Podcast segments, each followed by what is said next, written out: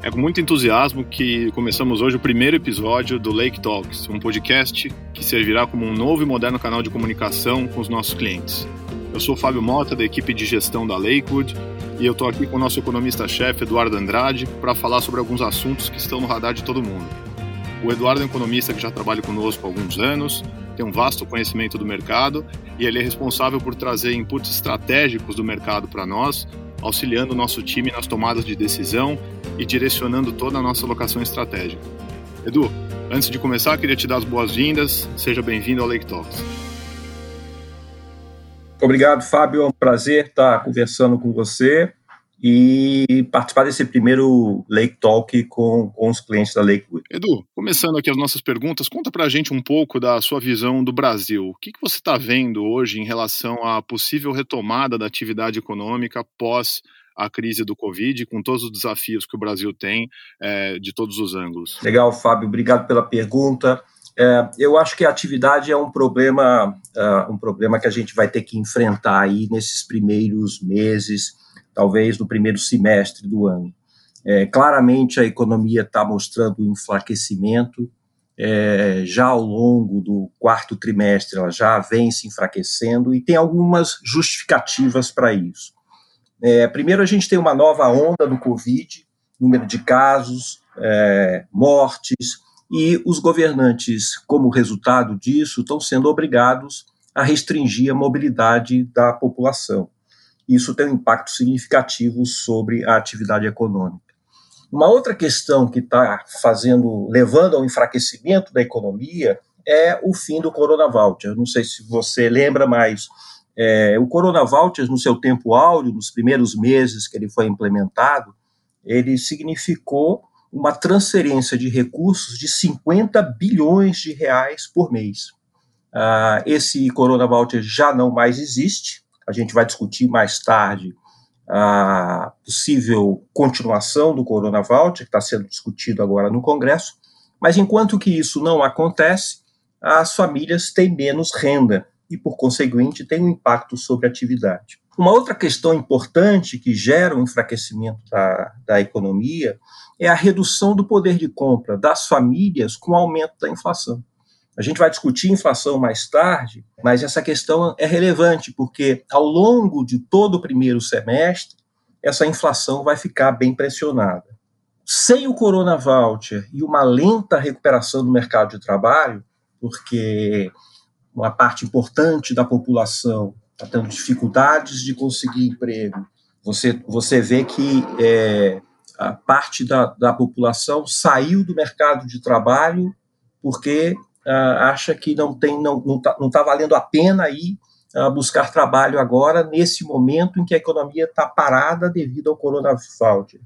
É, esse é mais um fator que vai levar a renda das famílias é, ficar num patamar baixo e, portanto, a economia não vai deslanchar.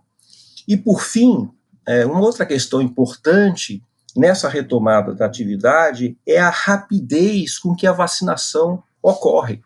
E a gente está vendo problemas em relação a isso. O Brasil ele é particularmente é, bem provido de um sistema capaz de fazer uma vacinação em massa. A gente está acostumado com isso. Nosso sistema de saúde ele faz isso todo ano. O problema não é a infraestrutura para a, a, aplicação das vacinas.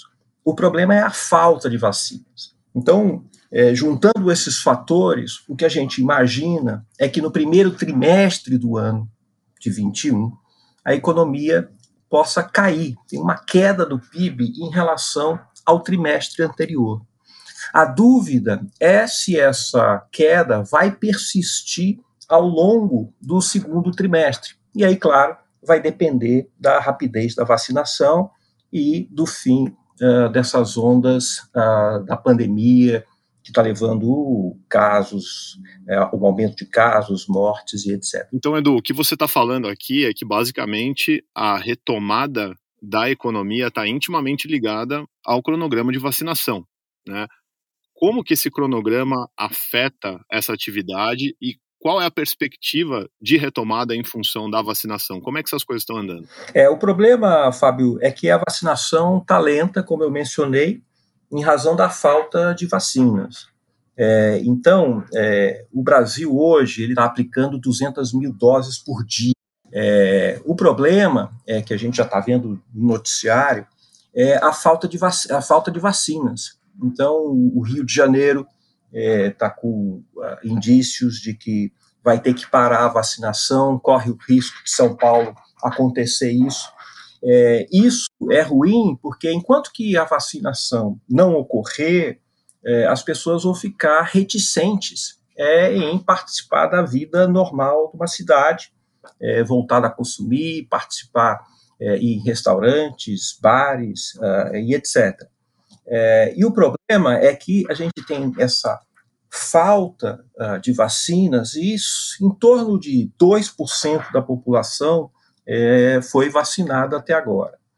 É, até o final de abril, a perspectiva é de que talvez a gente tenha, é, no total, 50 a 60 milhões de doses.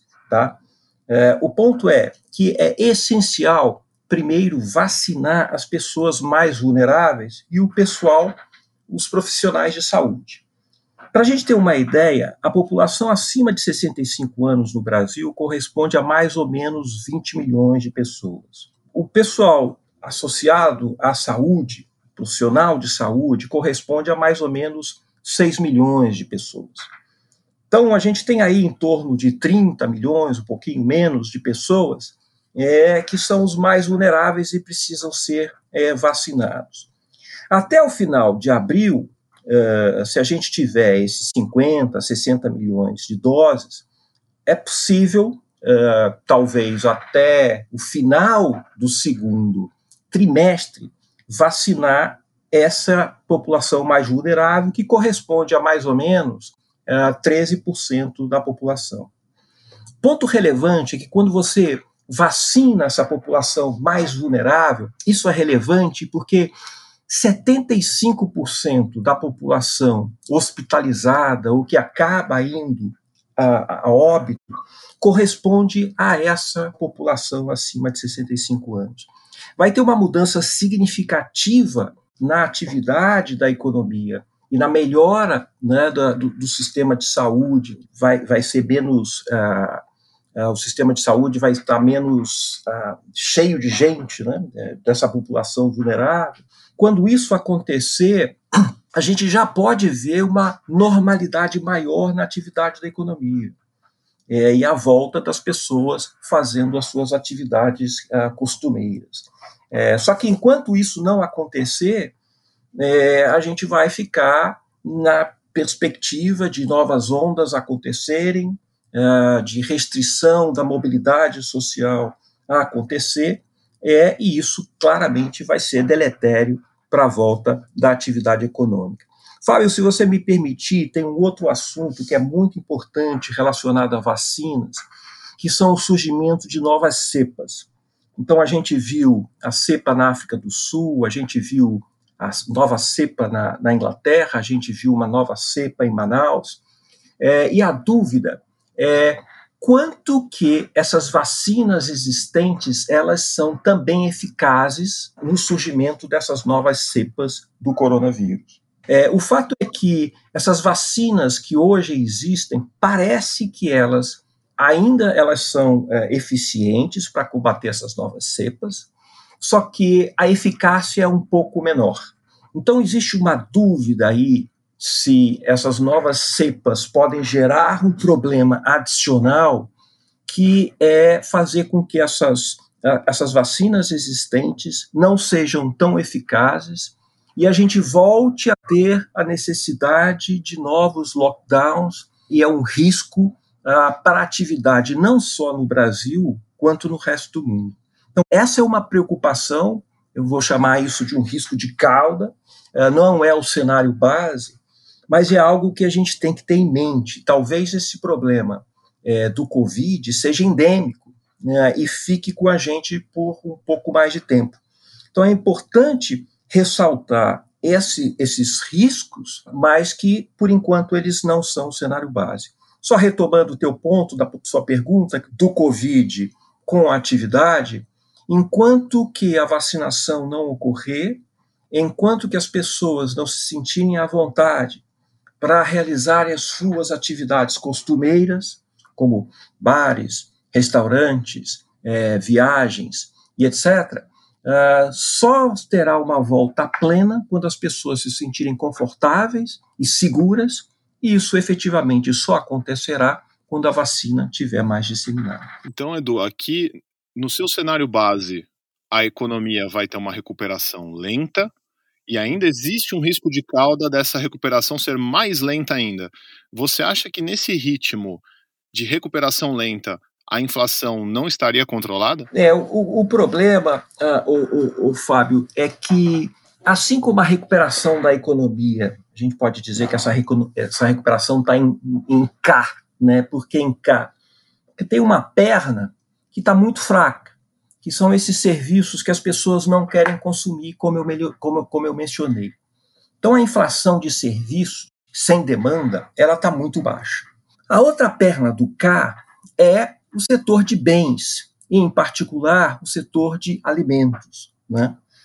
Como esses setores são aqueles em que as pessoas podem consumir né, o e-commerce e aí bombando, as pessoas usando muito esse sistema para consumir os bens, essa parte da inflação atrelada aos bens, ela está alta. Esses, esse setor da economia que está com uma atividade forte e em alguns setores até mais alta do que a situação que era vigente antes do Covid.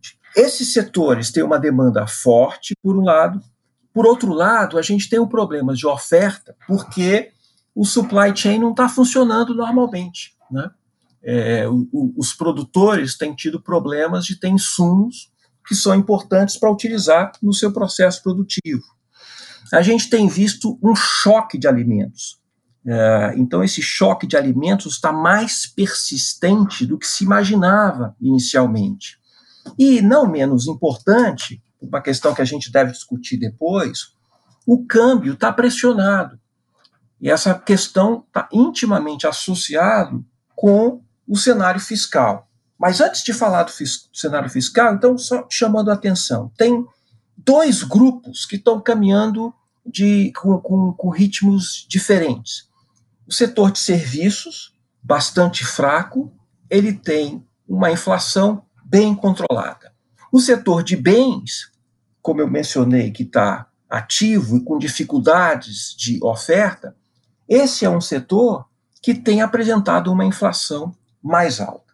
Em particular, se você pegar os preços das commodities agrícolas do mundo, com a recuperação da atividade econômica do mundo, ela tem se mostrado muito mais resiliente em permanecer num patamar alto. Inicialmente, a gente imaginava a inflação de bens ela fosse mais transitória e, portanto, é, a inflação ficaria mais sob controle é, ao longo de 21. Não é que a inflação está fora do controle. Se você olhar as expectativas de inflação do mercado para esse ano e para os próximos anos, ele basicamente está na meta de inflação. Só que a conjunção dessa inflação de bens um pouco mais forte e a inflação de serviços mais fraca, o resultado final é de que a inflação ela deve terminar o final do ano num patamar aí entre, digamos, 3,5% e 4%. Só que tem uma questão importante que vale a pena ressaltar, é que ao longo desse primeiro semestre, a gente vai ver ação acumulada em 12 meses subindo e atingindo o patamar, muito possivelmente, é, acima de 6%. E só deve cair ao longo de 21 para ficar mais próximo da meta uh, de 3,75 desse ano. Então, o, o, importante chamar a atenção, e é, é, fazendo uma junção com a sua pergunta anterior de atividade, o que a gente está vendo é uma atividade mais fraca, a economia talvez possa crescer abaixo de 3% nesse ano, e ao mesmo tempo a gente está vendo uma inflação um pouco mais forte e pressionada, mais pressionada em particular nesse primeiro, uh, nesse primeiro semestre do ano. Perfeito, Edu. Então, a gente tem um cenário é, com inflação vindo e uma atividade fraca. É, como é que fica a atuação do Banco Central? Como é que fica a política monetária nesse cenário? O que, que você está vendo? Essa pergunta é muito relevante, Fábio. A gente está vendo, como eu mencionei, inflação pressionada. É... O, o, Banco Central ele, ele, ele, ele vai decidir a taxa de juros né, nos próximos meses, levando em consideração esses dois fatores. Nos últimos dias, ele tem mencionado e chamado a atenção é, para essa atividade mais fraca. É, o último resultado, por exemplo, é, do varejo é, de dezembro mostrou que a economia efetivamente está é, no ritmo muito fraco. Agora, é importante chamar a atenção que, do ponto de vista de inflação, é, apesar desses riscos fiscais que a gente pode falar mais à frente, a, a inflação ela continua ancorada, ancorada, é, como eu falei antes, na meta nesse ano e nos próximos, tá? Agora, ainda, o Banco Central foca na inflação em 21. Mas daqui a um pouco, na, na, na reunião de maio, o foco já vai ser na inflação de 2022. Por quê? Porque tem um lag na atuação da política monetária e, portanto, você mexendo a política, a, a política monetária hoje, isso só vai ter um impacto da, da atividade alguns trimestres à frente. Portanto, é, o que eu acho é que, levando em consideração essas duas questões, a atividade mais fraca, mas a inflação ainda bastante pressionada, o Banco Central pode é, retardar um pouco o, o aumento e a subida de juros, mas eu acho que é algo que é inexorável que aconteça esse ano. É, muito possivelmente, é, na reunião é, na, duas reuniões à frente, o Banco Central é, seja obrigado a subir os juros. E a questão importante aqui é que, se você olhar as projeções de inflação do Banco Central, é, para ele, né, nas próprias projeções do Banco Central, para atingir a meta de inflação em 22, que é uma meta de inflação de 3,5%, ele tem que seguir a trajetória de juros do FOC, que já embute é, uma subida é, da taxa de juros ao longo desse ano e uma continuação dessa subida em 2022. Então, em termos de política monetária, o Banco Central vai ser colocado num trade-off aí, em termos de atividade e inflação, só que como o objetivo é inflação, e ele tem que manter essa inflação é, é, controlada e seguir a meta dele, que é o objetivo principal, ele vai ter que subir os juros ainda nesse primeiro semestre desse ano.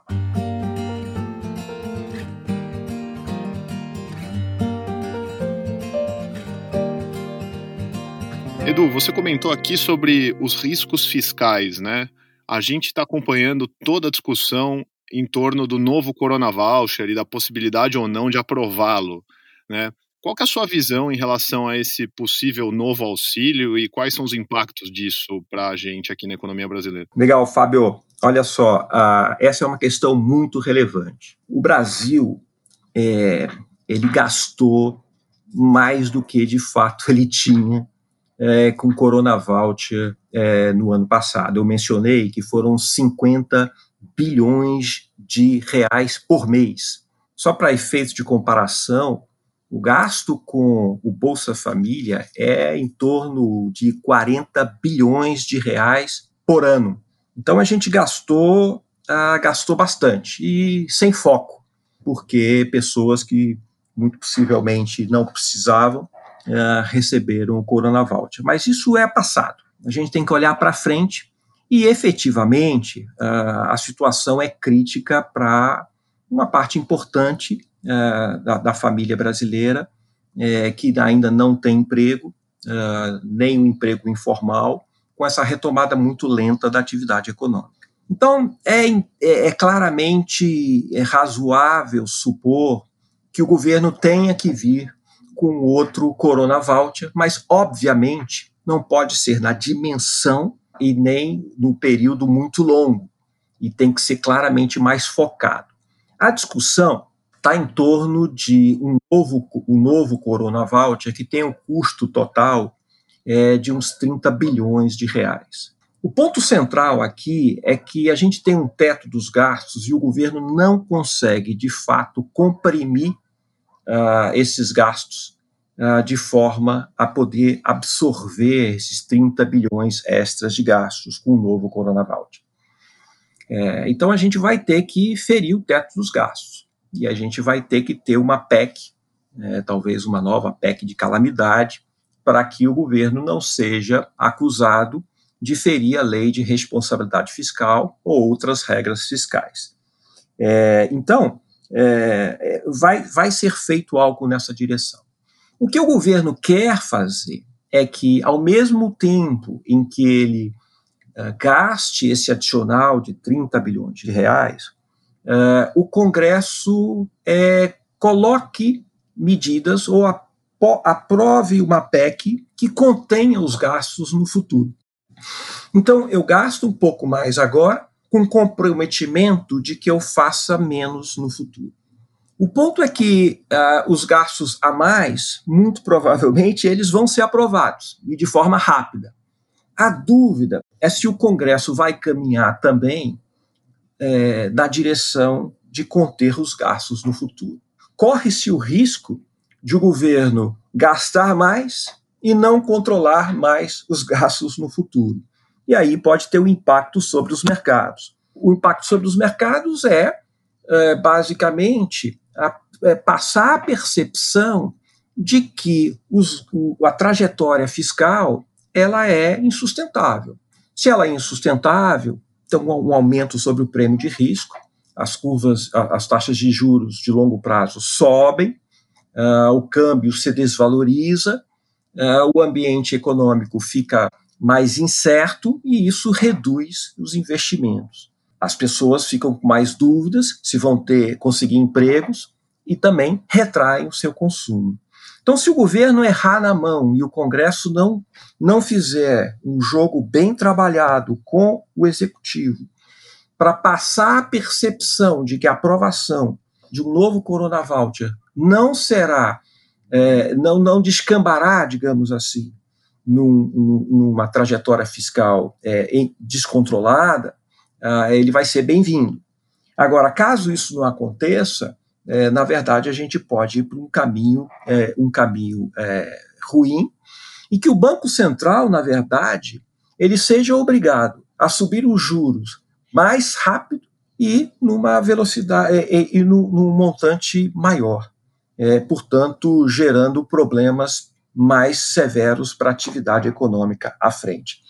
Basicamente, Fábio, a gente está no seguinte dilema: ou a gente mostra uma certa responsabilidade fiscal, ou a gente pode ir de forma mais dramática é, para um cenário de estagflação, é, em que a economia fique paralisada, a retomada da economia não aconteça e, ao mesmo tempo, a inflação suba. E a inflação que eu comentei lá atrás, que está ancorada dentro das metas, ah, isso deixe de ser realidade, obrigando o Banco Central, agora no caminho da sua independência, da sua autonomia, a ser obrigado a subir muito mais os juros eh, na tentativa, talvez em vão, de impedir uma inflação mais alta. E, Edu, deixando um pouco de lado as questões puramente econômicas e indo um pouco para o lado político, né, pegando o gancho do Corona Voucher, nós vimos no Corona Voucher 1 como isso impactou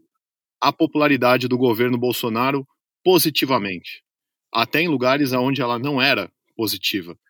Como você está vendo essa popularidade do governo com ou sem o novo Corona Voucher? Quer dizer, qual é o cenário que você tem identificado para o governo Bolsonaro em termos de popularidade? Essa é uma ótima pergunta, Fábio. O governo Bolsonaro, eu, eu acredito que ele vai passar o seu maior teste de popularidade nesses primeiros seis meses do ano.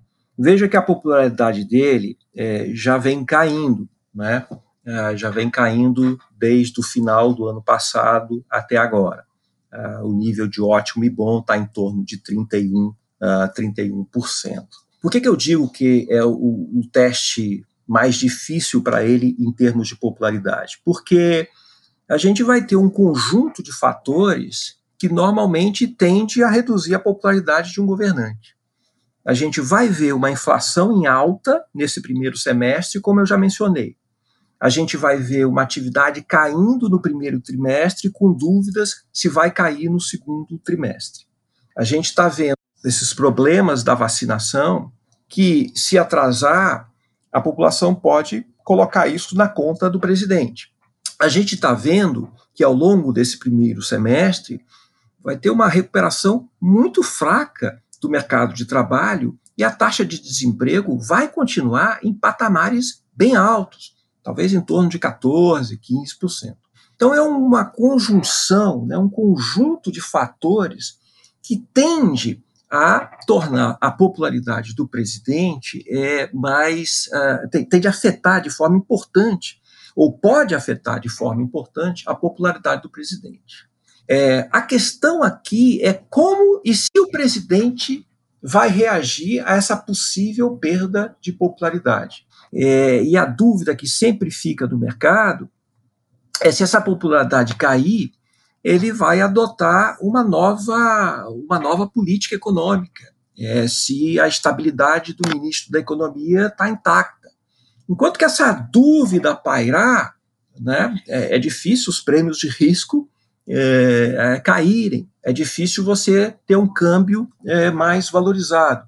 Então, esse é um ponto importante, e eu queria chamar a atenção para uma outra questão, que é o alto nível de ruim e péssimo que o Bolsonaro tem, em torno de 42%.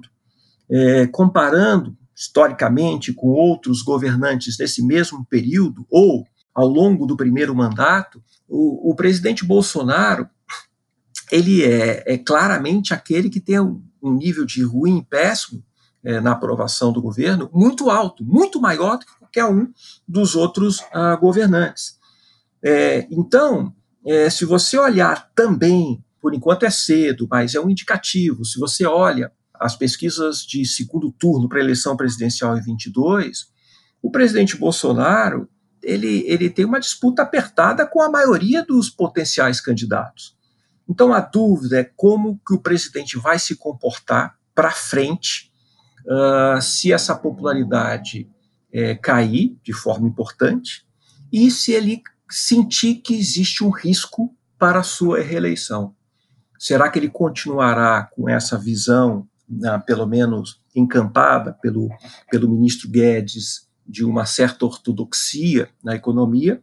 Ou será que ele pode descambar para um populismo uh, numa tentativa de ser, aumentar a popularidade dele nas vésperas das eleições? Enfim, é um jogo ainda para ser jogado, mas eu queria chamar a atenção para esses dois pontos que eles são relevantes para saber o destino da política econômica nos próximos meses.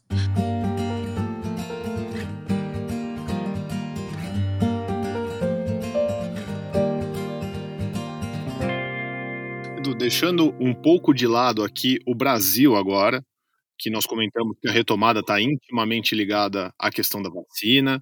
Eu queria que você comentasse um pouco como que você está vendo isso nos Estados Unidos como que a gente está com o cronograma de vacinação lá nos Estados Unidos e como que você está vendo essa retomada lá no mercado americano. É legal, Fábio. Olha só, a situação de vacinação nos Estados Unidos é bem diferente da brasileira. Não existe problema de oferta de vacina nos Estados Unidos. É, atualmente, os Estados Unidos está vacinando mais ou menos um milhão e meio de pessoas por dia. É, a expectativa é que um quarto da população seja vacinada, talvez até o final de março. Isso já vai incluir, é, basicamente, toda a população vulnerável. A população dos Estados Unidos acima de 65 anos é em torno de, de 15%. Tem o pessoal do setor de saúde, que corresponde a mais ou menos é, 20 milhões de pessoas. Então, a perspectiva é de que você tenha aí, é, a, a, a, ao final de março, o ritmo da vacinação, na, na, verdade, pode até aumentar, porque em alguns dias a, a vacinação, já ocorreu uma vacinação de 2 milhões de pessoas, então eles estão ficando mais eficientes em, em, aplicar as doses. O cenário, nesse caso, ele é bastante favorável é, nos Estados Unidos. É, muito provavelmente você vai ter aí no final desse semestre, talvez, sei lá, 50% ou mais da população americana vacinada, é, e com vacinas que têm um nível de eficácia maior. Então, os Estados Unidos está muito bem nesse processo, né? É, é, e aí, uh, isso, sem dúvida nenhuma, vai ajudar a recuperação da economia americana. E aí, um contraponto, né? Está é, indo muito mais rápido, por exemplo, do que a Europa, está uh, indo num ritmo tão bom quanto, digamos, a, a Grã-Bretanha. Então, nesse sentido, é um ponto positivo de retomada da economia dos Estados Unidos. E Edu, ainda falando sobre a retomada nos Estados Unidos, a gente sabe que tem um outro ponto que vai influenciar ou não diretamente a retomada, que é a aprovação é, do pacote de 1,9 trilhões de dólares. Como que você está enxergando essa a tramitação desse pacote é, no Congresso, ali na política americana? Isso, esse é, esse é um outro ponto muito importante que vai dar um impulso é, vigoroso para a economia americana é, é, a aprovação desse pacote.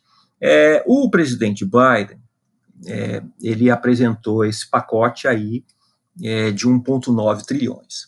É, é, claro que os republicanos são contrários a um pacote nessa magnitude, e não é claro ainda qual será a magnitude final que será aprovado, mas a expectativa hoje é de que dificilmente esse pacote será inferior a 1,2, 1,3 trilhões uh, de dólares.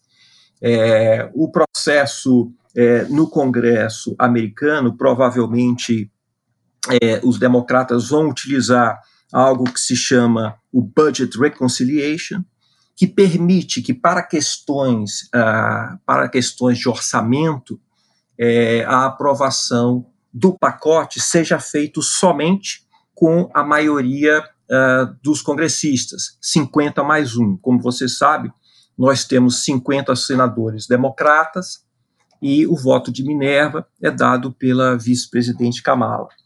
Então, a possibilidade de aprovação desse pacote é alta e num patamar bem, bem forte. É, isso significa que a gente junto com uma vacinação acontecendo no ritmo, é, num ritmo muito bom, é, esse, sem dúvida, será um novo impulso para a atividade econômica dos Estados Unidos. Então, Edu, a gente está vendo um cronograma de vacina promissor, nós estamos vendo um pacote robusto com alta probabilidade de ser aprovado. Então, quer dizer, como, como que fica a retomada da atividade, os impactos macroeconômicos na, na, economia americana, né? Falando um pouco de inflação, atuação do Fed, como é que você está vendo isso? É um, essas duas coisas acontecendo ao mesmo tempo, um pacote fiscal e uma eficácia na vacinação, é, vão gerar um impulso relevante na economia americana. Então a gente está vendo aí que vai ser uma saída ah, dessa recessão causada pelo corona muito mais rápida do que, por exemplo, a gente viu é, na crise de 2008, 2009. Por vários motivos, né?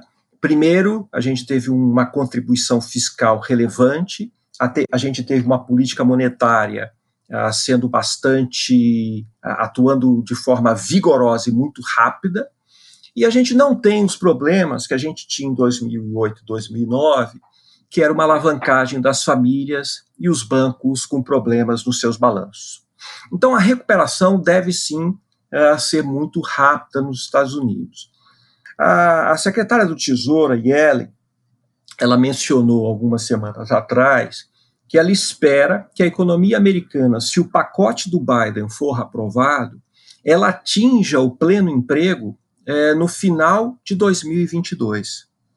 Então, a gente vê a atividade, a atividade econômica com vacinação, a, a volta à normalização do setor de serviços acontecendo provavelmente no segundo trimestre desse ano nos Estados Unidos. A gente vai ver uma recuperação rápida do mercado de trabalho, talvez na linha do que a Yellen falou para o final do ano que vem. É, pode chegar aí uma taxa de desemprego, digamos, em torno de 3,5%, que era o patamar vigente pré-Covid. É, a inflação, sim, ela vai subir, não é? Assim como no Brasil, ela vai ter um pico. No Brasil, a, gente viu, né, a gente discutiu, vai ter um pico da inflação no segundo trimestre, uh, como resultado do efeito base do corona, que teve, do, dos primeiros meses do corona, que teve uma inflação muito baixa. A mesma coisa vai acontecer nos Estados Unidos possível que a inflação lá chegue acima de 2% e depois recue uh, para um patamar mais baixo e feche, uh, e feche uh, no patamar mais baixo no final do ano. eu não vejo ainda necess... uma preocupação excessiva com a inflação. Eu acho que até no final do ano que vem, a inflação nos Estados Unidos fique abaixo de 2%. É, claro, próximo de 2, né, talvez em torno aí de 1,9, é, e isso é, não, não levará ao Banco Central a, a se mexer ainda em subjuros, porque ele mudou o seu arcabouço de política monetária recentemente, e agora a meta dele é uma média de inflação de 2%. Portanto, ele está disposto a ver a inflação de forma permanente acima de 2% para ele começar a pensar em subir juros. Então a gente não deve ver uma inflação acima de 2 em 22, é, talvez fique acima de 2 em 23, em 24, pode ser que lá para 24 ele se sinta confortável é, que, em, em subir juros. Pode ser um pouco antes, pode ser um pouco depois, mas esse é o cenário é, que a gente está vendo aí é, de inflação e taxa de juros nos Estados Unidos. Uma outra questão relevante que é o processo de tapering, né? O Banco Central americano está comprando ah, títulos do Tesouro no mercado, é, e esse processo, com essa adoção do pacote fiscal, é, talvez a gente veja já no final desse ano, no começo do ano que vem, uma discussão mais intensa é, de um, um, um, início do processo de tapering. Mas, em linhas gerais, eu diria que é um cenário com uma recuperação rápida, é, com uma inflação sob controle e sem uma necessidade ainda do Banco Central subir juros nos próximos anos. E Edu, caminhando aqui para as nossas conclusões e para o nosso encerramento, e tentando fazer um link com o cenário brasileiro. A gente está vendo um cenário bastante positivo e promissor para a economia americana, e isso se materializando, como é que você vê é, a influência nos emerging markets e particularmente no Brasil? É bom, esse é o momento que ainda o Brasil tem é, para fazer o seu dever de casa, porque o cenário externo deve ser bastante favorável, com taxas de juros muito baixas, é, e aí não só dos Estados Unidos, né, na Europa, na Grã-Bretanha, Japão, é, a gente não deveria ver uma pressão é, externa para que a gente seja obrigado ou seja pressionado por um cenário externo uh, desfavorável. Não tá, esse não é o, o cenário base para frente. Então, o, o Brasil é, deveria aproveitar esse cenário externo é, benigno, com uma boa recuperação da atividade mundial e ainda com inflação razoavelmente sob controle lá fora e sem pressão de subida de juros, deveria aproveitar para fazer o seu dever de casa, reformas, etc. Mas aí é, eu sou um pouco mais uh, eu sou um pouco mais cético em relação a isso. Acho que as reformas uh, no Brasil esse ano não devem caminhar. É, uma ou outra a gente viu a aprovação é, da autonomia do Banco Central, mas o mais provável é que a gente não utilize esse cenário extremamente benigno externo para fazer o nosso dever de casa ano que vem é o ano de eleição, então a gente vai desperdiçar, eu imagino que a gente vai desperdiçar essa oportunidade é, nesses próximos dois anos. É, agora, é, a gente não deve ter razões para reclamar do cenário externo. O cenário externo é muito favorável esse ano, uma recuperação da atividade econômica. É, a China ela também está é, se recuperando mais rápido do que o resto do mundo, porque controlou mais forte, mais facilmente a, a, a, o problema do corona. Então, em linhas gerais, é, muito positivo o cenário para países emergentes. Bacana, Edu. Eu queria aqui, em nome do time da Leico, de agradecer mais uma vez aqui ao seu tempo, a sua participação e os seus insights aqui sobre macroeconomia. Obrigado mais uma vez por ter participado do Lake Talks. Fábio, para mim foi um prazer. É sempre bom conversar com você uh, e ter a oportunidade de, de, discutir a situação econômica brasileira e, e, e lá fora com, com os seus clientes aberto a, a novas oportunidades e sempre à disposição caso vocês queiram. Obrigado.